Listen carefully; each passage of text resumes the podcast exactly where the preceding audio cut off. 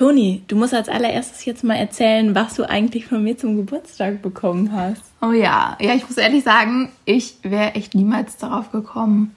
Ja, alle, die uns bei Facebook oder Instagram folgen, die müssten es eigentlich schon gesehen haben. Ja, Sophia hat einfach T-Shirts mit unserem Stimmt die Chemie-Logo drauf gemacht. So cool und die sind auch echt mega gut geworden. Ja, es gibt sogar zwei Versionen. Also für Toni und mich gab es eine weiße, also ein weißes T-Shirt und die männliche Version, die natürlich auch trotzdem als Frau getragen werden könnte, ist natürlich schwarz. Ja, mega, mega süß. Danke nochmal. Ich habe mich echt voll gefreut. Und willkommen an euch da draußen zu unserem Podcast Stimmt die Chemie. Hier erzählen wir von spannenden Themen aus der ganzen Welt, aus dem Labor und unserem Alltag. Das Fachwissen versuchen wir aus einer naturwissenschaftlichen Sichtweise zu vermitteln, die jedoch auch nicht Chemiker verstehen können und vor allem sollen. Ja, diese Folge ist ja jetzt schon der zweite Teil von unserem Oberkapitel Drogen und viele haben schon geraten, dass es um Marihuana geht. Ja, das wäre naheliegend gewesen. Aber das war uns irgendwie zu einfach. Also wir machen auf jeden Fall noch eine Folge dazu, weil wir das Thema selber super spannend finden. Aber da wollen wir auch eigentlich eine ganze Folge drüber machen, also eine eigene Folge, die wir nicht so aufsplitten mit mehreren Drogen und wollen das auch aus politischer Sicht irgendwie ein bisschen beleuchten, ob das jetzt legalisiert werden soll oder nicht. Genau, die Folge kommt auf jeden Fall noch bald. Das heißt, ihr habt jetzt noch drei Sekunden Zeit. Was sind die Drogen, die wir heute sprechen? ja, wir haben uns für Pilzdrogen, Mescalin und für Drogen, die ihren Ursprung in Nachtschattengewächsen haben, entschieden. Es geht also um Naturdrogen, also Pflanzen mit psychoaktiven Inhaltsstoffen. In der letzten Folge hatten wir ja über die mehr oder weniger prominentesten Drogen gesprochen und darunter war dann auch schon eine pflanzliche Droge, nämlich das Kokain bzw. das Crack. Außerdem haben wir noch etwas über die halbsynthetische Droge Heroin und das vollsynthetische Crystal Meth erzählt. Wenn ihr die Folge also noch nicht gehört habt, wisst ihr jetzt, was euch erwartet. Also unbedingt reinhören. genau, heute fokussieren wir uns aber jetzt komplett auf pflanzliche Drogen. Und als allererstes wieder eine Warnung. Auch wenn wir heute über Naturdrogen sprechen, heißt das definitiv nicht, dass die weniger gefährlich sind. Ganz im Gegenteil. Auch hier ist der Konsum wieder mit großen Risiken verbunden.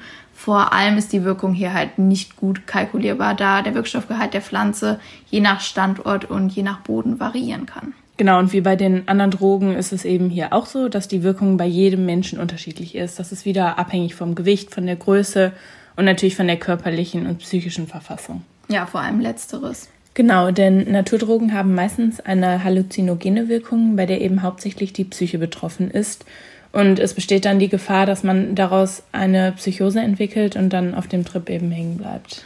Ja, was ich auch als Hauptproblem ansehe, ist, dass die Langzeitwirkungen dieser Stoffe bisher einfach gar nicht so gut untersucht worden sind. Man weiß also gar nicht richtig, was passiert, wenn das früher mal genommen wurde und welche gesundheitlichen Folgen das dann überhaupt hat. Ja, da gehen wir aber später auch nochmal drauf ein. Ich würde gerne mit Mescalin anfangen, wenn ich darf. Ja, leg los. Wenn ihr den Begriff Mescalin noch nie gehört habt, sagt euch aber vielleicht Mescal oder der Peyote-Kaktus etwas. Mescalin ist ein halluzinogenes Alkaloid, das aus verschiedenen Kakteenarten gewonnen werden kann. Und darunter befindet sich auch der Peyote-Kaktus, welcher vom Aussterben bedroht ist und super schwierig zu züchten ist, da er eben so langsam wächst. Jetzt kommt das Spannende dazu. Der Besitz dieses lebenden Kaktus ist nicht verboten. Jedoch gilt die Verarbeitung und die Trocknung als Herstellung eines Betäubungsmittels und ist somit illegal. Oh krass, aber komisch, dass man den dann einfach lebend besitzen darf, oder? Ja, ich wüsste auch gerne wieso. Also Mescalin unterliegt eben dem Betäubungsmittelgesetz und das Besitzen bzw. das Handeln damit ist verboten. Mescalin kann aber nicht nur aus dem Kaktus gewonnen werden, sondern es kann theoretisch auch im Labor hergestellt werden. Ah, eine Idee für eine neue Serie. Ja, wir hätten dann gerne Anteile davon. Genau, à la Breaking Bad. Ja, so zweiter Ableger. Äh, kommen wir mal zu der Frage, wie wird das konsumiert und was macht das mit mir? Der Kaktus kann entweder als Tee zubereitet werden oder frisch bzw. getrocknet gegessen werden. Können Pflanzen nicht eigentlich fast immer auch geraucht werden? Ja, theoretisch geht das schon. Jedoch ist hier halt die Wirkung sehr abgeschwächt und es soll extrem im Hals kratzen. Also ich weiß nicht, ob du das möchtest. Ja, dann lieber einen schönen Tee zum High werden. Ja, aber der Tee soll jetzt auch nicht ganz so lecker sein, denn der Geschmack ist super bitter. Okay, also viel Honig rein. Ja, theoretisch kann man das Mescalin aber auch als Pulver durch die Nase ziehen oder als Kügelchen schlucken. Ja, okay. Aber, Da sind mir die Kügelchen echt am sympathischsten. ja, mir auch. Solange man den Geschmack nicht hat. Genau. Äh, der unangenehme Geschmack führt auch meistens zu Übelkeit und ab und zu zu Erbrechen. Außerdem erhöht sich der Puls und der Blutdruck. Erst hast du gar keinen Appetit, dann Heißhunger auf was Süßes und am nächsten Tag hast du einen richtigen Schädel. Klingt eigentlich wie kurz vor einer Klausurenphase oder so oder nach zu viel Alkohol. Oh ja, das kennen wir auch alle. Das sind jetzt eben die nicht so schönen Seiten, aber die anderen Seiten sind halt etwas verlockender.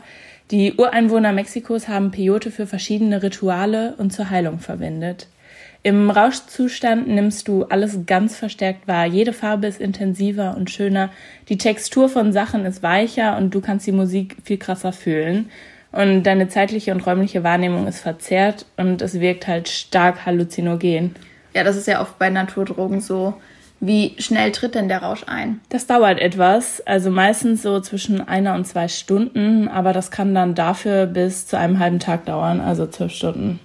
Ah, okay, für einen Trip ist das ja echt richtig lang. Zum Beispiel verglichen mit Crack oder so hatten wir ja letzte Folge 15 Minuten. Ist Ja. halt Ja, eben, du, du kannst halt nicht, wenn du das jetzt einmal hast, kannst, kommst du da nicht mehr so schnell von runter, ne? Ja.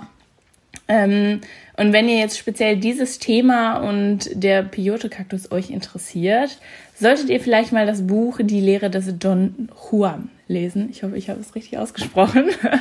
da werden so Erfahrungen mit pflanzlichen Rauschgiften erzählt und der Leser bekommt selbst das Gefühl, der Lehrling eines Schamanen zu sein. Und da wird auch vor allem der Peyote-Kaktus eingenommen und von den Erinnerungen oder Erfahrungen berichtet. Oh, interessant. Okay, kommen wir mal zu den Pilzdrogen. Die gehören zu den ältesten Drogen der Menschheit und es gibt einmal Muskimol, das zum Beispiel in Fliegenpilzen vorkommt, und Psilocybin. Ich meine, Fliegenpilze kennt man natürlich, aber ich wusste ehrlich gesagt jetzt nicht, dass man die auch so als Droge konsumiert. Also ich habe das schon mal gehört, aber ich würde es jetzt nicht unbedingt machen. Also ich würde auch nicht drüber nachdenken. Ich finde es eklig. Ja, ja, Pilze sollen halt auch generell echt voll widerlich schmecken. Ja, das kann ich mir vorstellen. Aber so normale Pilze mag ich eigentlich ganz gerne. Ich liebe Pfifferlinge. Das ist etwas anderes. Auch so Champignons vom Backblech. Ja. Ja, okay, anderes Thema. ähm, aber man kann die aber theoretisch ja auch als Teeaufguss trinken oder rauchen. Aber dabei wird halt die erwünschte Wirkung von den Pilzen auch verringert. Ja, aber es ist bestimmt ein bisschen angenehmer zu konsumieren. Und ja, auch wenn diese Naturdroge eigentlich nur Pilze sind, die überall im Wald wachsen, handelt man gesetzeswidrig und macht sich strafbar, wenn man psychoaktive Pilze trocknet, erwirbt, anbaut oder sonst wie als Rauschmittel verarbeitet. Und das, obwohl man die überall findet, einfach, ne? Aber ich finde das eigentlich richtig so. Vor allem, ich weiß nicht, mu muss es nicht zu kaufen geben. Nee. Egal, zu den Wirkungen kommt die Toni gleich noch. Aber meine Frage ist, wieso heißt der Fliegenpilz Fliegenpilz? Ja, da gibt es verschiedene Erklärungen tatsächlich zu. Okay. Die bekannteste ist halt, dass der Fliegenpilz damals als Fliegenfalle diente, in dem halt Pilzstücke in gesüßte Milch gelegt wurden und somit halt dann die Fliegen angelockt haben. Neben dieser Geschichte gibt es aber dann auch noch andere mögliche Erklärungen, warum der Fliegenpilz so heißt. Im Mittelalter glaubte man nämlich, dass Menschen, die vom Fliegenpilz aßen, wahnsinnig wurden und die Fliege war halt damals ein Symbol für den Wahnsinn. Es wird aber auch noch vermutet, dass manche Menschen früher der Meinung waren, dass der Pilz die Kraft besitzt, einen durch die Luft fliegen zu lassen.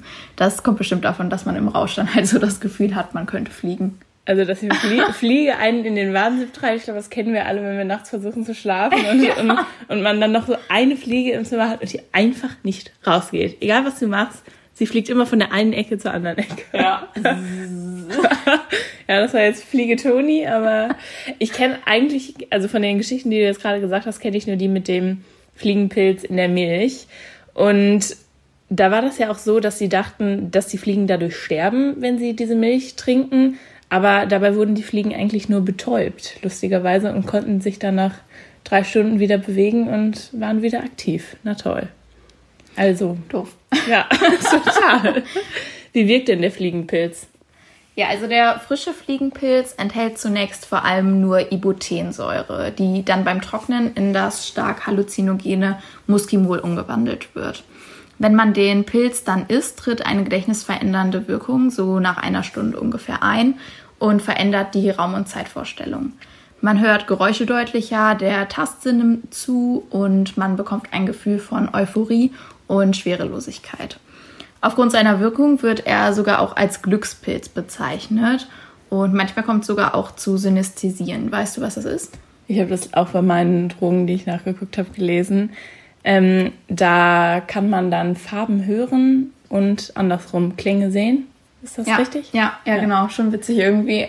Ja, ich finde es ganz merkwürdig. Also ja. ich kann mir das gar nicht vorstellen. Welcher Ton hat blau? Ja. Wie klingt, wie klingt rosa? Wie klingt rosa? Rosa ist hell. Und gelb? Auch. Hört sich alles gleich an. Ähm, wie lange hält denn so ein Trip an? Ja, so circa fünf bis sechs Stunden. Und dann bricht der Rausch meistens ganz abrupt ab. Bei einer zu hohen Dosierung kann sich der Rausch in ein Delirium steigern, das körperlich schädigt und sogar zwei bis drei Tage anhalten kann. Wenn man den Pilz isst, muss man eigentlich immer erbrechen. Außerdem kommt es zu Muskellähmungen und starken Unsicherheiten in der Motorik. Boah, so ein Delirium stelle ich mir auch richtig scheiße vor. Ja, Das ist so schön, so drei Tage liegst du im Bett und du bist in deiner eigenen Wahnwelt, ey. Ja. Aber wir hatten ja auch am Anfang schon gesagt, dass es immer darauf ankommt, dass die Menge der Droge in der Pflanze halt variiert mit dem Boden und eben wo dieser, wo dieser Pilz steht. Also das heißt, es ist immer abhängig davon und man kann nicht genau sagen, wie viele Pilze jetzt genau zur Überdosis führen. Also das kann komplett variieren. Ja. Ja, als Droge spielte der Fliegenpilz vor allem im religiös-schamanischen Kontext eine große Rolle und bei den Schamanen in Sibirien zum Beispiel ist der Fliegenpilz auch noch heute weit verbreitet. Die essen die Pilze zum Beispiel, um mit den Vorahnen zu kommunizieren und um hellseherische Fähigkeiten zu erlangen.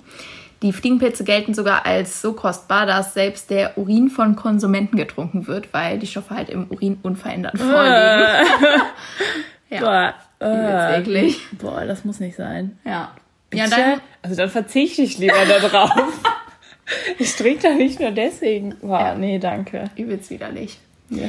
Ja, und dann gibt es halt noch das Psilocybin, wie schon erwähnt. Und wie bei allen Halluzinogenen ist hier nicht nur die Dosis entscheidend, die meistens so bei 5 bis 20 Milligramm Psilocybin liegt, sondern auch deine individuelle Stimmung und Gesamtverfassung halt. Man kennt die Psilocybin. Scheiße. Psilocybin? Okay. Ja, man kennt die wahrscheinlich eher unter dem Namen Magic Mushrooms oder halt Zauberpilze. Das ist auch ein Zungenbrecher einfach, ne? Ja. Das ist ein, okay. Ähm, Magic Mushrooms, ja, ich glaube, das kennen wir alle irgendwie aus Holland oder so, ne? Oder dass man das irgendwie man gelesen hat. Ja. ja. Genommen habe ich es noch nicht, nein. Aber Magic heißt ja magisch. Haben die auch eine magische Wirkung? Also, was zaubern die in mir hervor? Ja. Ja, also ich finde, man kann schon sagen, magische Wirkung, das passt irgendwie.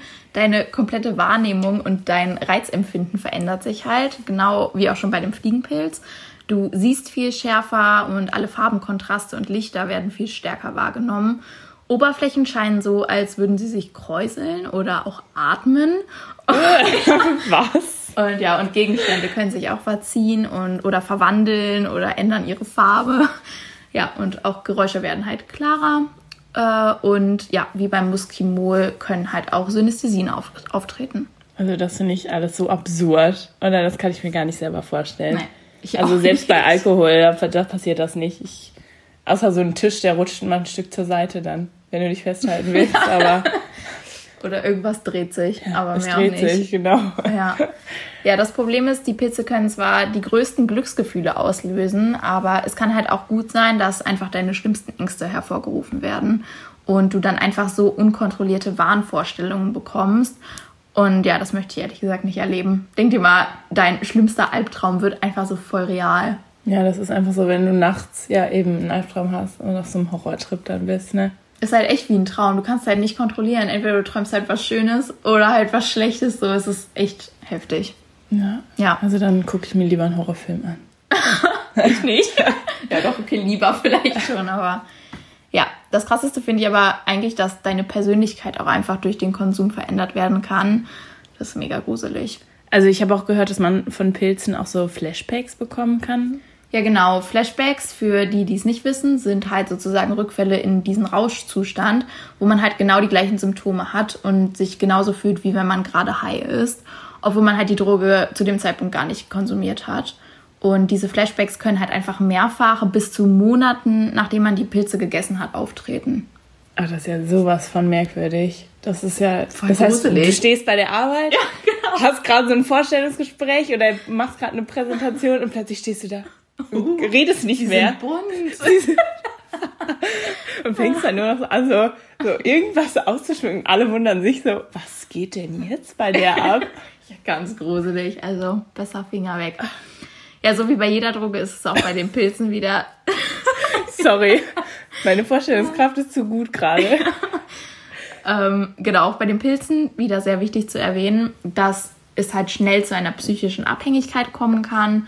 Und schon beim einmaligen Konsum können dabei latent vorhandene Störungen ausgelöst werden. Und natürlich ist auch wieder die Toleranzbildung da, heißt, die Dosis muss immer weiter erhöht werden, um den gleichen Effekt zu erzielen. So, fertig mit den Pilzen. Keine Pilze mehr. Kommen wir jetzt zu den Nachtschattengewächsen, welche zwar dem Arzneimittelgesetz unterliegen, bei denen jedoch der Besitz tatsächlich legal ist. Und das finde ich irgendwie krass, weil man damit eben auch jemanden umbringen kann. Und ob das jetzt gewollt ist oder nicht, das lassen wir jetzt einfach mal so im Raum stehen. Aber Ja, ich finde, sowas sollte auf jeden Fall verboten werden. ja, oder wenigstens sollte irgendwie die Menge so eingeschränkt sein, dass es nur für den eigenen Bra Gebrauch ist und man mit der Menge halt niemanden wirklich tödlich Ja, auf jeden Fall. um die Ecke bringen kann. Zu den Nachtschattengewächsen zählen Engelstrompete, Stechapfel, Bilsenkraut und die Tollkirsche mit den Wirkstoffen Scopolamin, Hyoscyamin und Atropin. Die Pflanzen werden entweder frisch oder getrocknet gegessen, im Tee getrunken, als Salbe verwendet oder geraucht. Ich kenne die Tollkirsche, glaube ich, vom Namen, aber ich weiß jetzt nicht genau, was die macht. Vom Namen her würde ich jetzt nichts Gutes vermuten, aber sieht die eigentlich aus wie eine normale Kirsche? Mm, Ich versuche das jetzt irgendwie zu beschreiben. Also es ist relativ schwierig. Nee, das sind eher so einzelne schwarze Beeren auf so einem Blatt. Aber du würdest sie niemals mit einer Kirsche verwechseln. Also die ist wirklich schwarz und nicht rot. Und das sind nicht so hängende Kirschchen, sondern Ja, okay. okay. Okay. das ist Ansonsten googeln, Leute. ähm, nach circa 30 Minuten beginnt die Wirkung und diese kann dann auch wieder fünf Stunden anhalten, aber je nach Konsumart und je nach Menge kann die auch wieder bis zu mehreren Tagen anhalten. Ähm, ich mache jetzt mit euch eine Traumreise durch die Kurz- und Langzeitwirkung dieser Substanzen. Es ist so eine Drogenrauschreise in eine andere Welt. Ja, so, so kann man es auch nennen. Bist du bereit? Ja, ich mache meine Augen zu. Okay. Zuerst spürst du ein Kribbeln auf deiner Haut. Dann wird dein Mund ganz trocken, deine Pupillen werden groß und deine Augen werden extrem lichtempfindlich. Deswegen hast du deine Augen gerade auch geschlossen, Antonia. Im Gegensatz zu anderen Drogen sind deine Halluzinationen hier echt. Du merkst in diesem Zustand nicht, dass es eben nur Halluzinationen sind. Du denkst, alles wäre komplett real. Alles, was du dir in diesem Moment vorstellst, wird zur Wirklichkeit. Du sprichst mit Personen, die gar nicht da sind und du siehst Sachen, die es überhaupt nicht gibt. Also eine komplette Verzerrung der Wirklichkeit. Finde ich ja bei Drogen am gruseligsten, ehrlich gesagt. Hast Ja. schön gemacht. Deine Stimme war so schön ruhig. Ah, Danke. Sollte ich vielleicht mal machen. Ja. Am, am Morgen könnt ihr mich so bei YouTube unter Traumreise mit Sophia finden. Wir verlinken euch. Ja, nein, Nein. das mache ich nicht. Also, ich will mir das gar nicht vorstellen und ich kann mir das auch gar nicht vorstellen, wie das sein soll. Ähm, aber ich möchte auch das ehrlich gesagt nicht miterleben, wenn jemand anderes aus der Realität austritt. Weil, Ja, super gruselig einfach, wenn man so komplett die Kontrolle verliert. Ja, hier können nämlich auch wieder die verschiedensten Nebenwirkungen auftreten, wie zum Beispiel Schwindel, zeitweilige Blindheit oder bei höherer Dosis Atemprobleme und spätere Erinnerungslücken.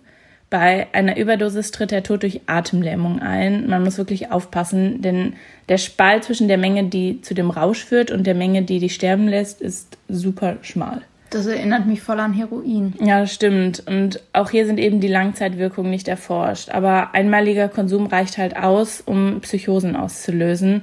Und nachweisen kann man die Droge bis circa vier Tage nach der Einnahme auch. Boah, muss nicht unbedingt sein. Aber so Langzeitstudien wären vielleicht schon ganz sinnvoll, um weiter darüber aufzuklären. Ich finde das auch super wichtig. Also ich verstehe das gar nicht, wieso es das überhaupt noch nicht gibt. Also ich meine, es werden doch überall irgendwelche Studien an Menschen und Tieren gemacht. Also man könnte halt wenigstens die Wirkungen der Naturdrogen an Mäusen testen. Die sind dann zwar nicht so aufschlussreich, aber besser als gar nichts, oder? Ja, ja, da kommt dann halt wieder die moralische Frage auf, ob man Tierversuche machen sollte. Aber Meinung, meiner Meinung nach kommt man da halt nicht wirklich drum herum. Zum Beispiel bei Medikamenten einfach. Ich liebe Tiere wirklich total, aber man muss die Substanzen, Substanzen halt vorher testen, bevor man irgendwie eine Reihe von Menschen damit tötet. Und es geht halt einfach nicht anders. Bei Drogen ist das vielleicht nochmal eine andere Sache, aber es wäre halt schon gut, wenn die Langzeitwirkungen mehr erforscht wären, weil die ganzen Drogen halt auch heutzutage noch so viel verwendet werden. Ja, eine wichtige Sache allgemein muss auch noch gesagt werden. Jeder Mischkonsum, das heißt einfache Kombinationen aus mehreren Drogen, sind grundsätzlich besonders gefährlich. Ich meine, das kann sich auch jeder denken. Ne? Auch im Zusammenspiel mit aufputschenden Substanzen wie jetzt Red Bull oder Cola oder Alkohol bzw. Nikotin kann das Herz-Kreislauf-System gestört werden und es kann zu einer akuten Lebensgefahr kommen, auch wenn vielleicht die lebensgefährliche Menge der einzelnen Drogen noch nicht erreicht ist. Ja, das ist wirklich wichtig. Passt bitte immer auf euch auf und am besten ihr lasst den Kontakt mit den Substanzen ganz bleiben. Also ich muss ehrlich sagen, ich fand die Folge fast noch cooler als den ersten Teil. Einfach weil man darüber viel weniger weiß und das Gebiet noch so unerforscht ist. Also weißt du, was ich meine? Ja, ja, die erste Folge war halt richtig heftig, fand ich. Aber das hier sind halt alles Pflanzen, die einfach hier direkt im Wald wachsen und die total in die Psyche und deine Wahrnehmung eingreifen, sodass du einfach komplett absurde Dinge sehen kannst. Aber am heftigsten ist sowieso, dass die Droge in deine Persönlichkeit eingreift, eingreift finde ich. Ich meine, klar, die synthetischen Drogen verändern einen zwar auch, vor allem wegen dieser extremen Sucht, die dadurch aufkommt, aber ich glaube, bei Pilzen können zum Beispiel noch ganz andere psychische Stör Störungen ausgelöst werden. Ja, auch das halt, dass so Schamanen und Indianer oder Ureinwohner das heutzutage noch nehmen, um hellseherische Fähigkeiten zu erlangen oder um auf spirituelle Reisen zu gehen oder so. Ich finde das ganz absurd. Ja, kann man sich echt schlecht vorstellen. Oh, das war eine lange Folge. Okay, Leute, wir begeben uns jetzt wieder in unser stinknormales Leben zurück. Oh, ja, wir hören uns nächste Woche. Nee, wir sehen uns schon am Donnerstag. Wir sehen uns. Das stimmt. Wir machen Krimi-Dinner, Leute. Genau, am Donnerstag ein Krimi-Dinner bei mir. Ich bin mega gespannt, wird bestimmt super lustig. Boah, ich muss ja erstmal mein Kostüm noch zusammenbasteln. Ja, Sophia ist das Filmsternchen und außerdem Weinprinzessin und sie heißt Marilyn Merlot. Und ja, ich war, erwarte wirklich viel von deinem Outfit. Ja, mal sehen, was ich überhaupt in Münster habe. Aber der Name, der kann schon einiges. Ja, finde ich auch. Wir berichten auf jeden Fall nächstes Mal, ob wir den Mörder gefasst haben oder ob er uns entwischt ist. Die nächste Folge wird wieder kürzer. Sorry, Leute. Sorry. Ciao. Ciao.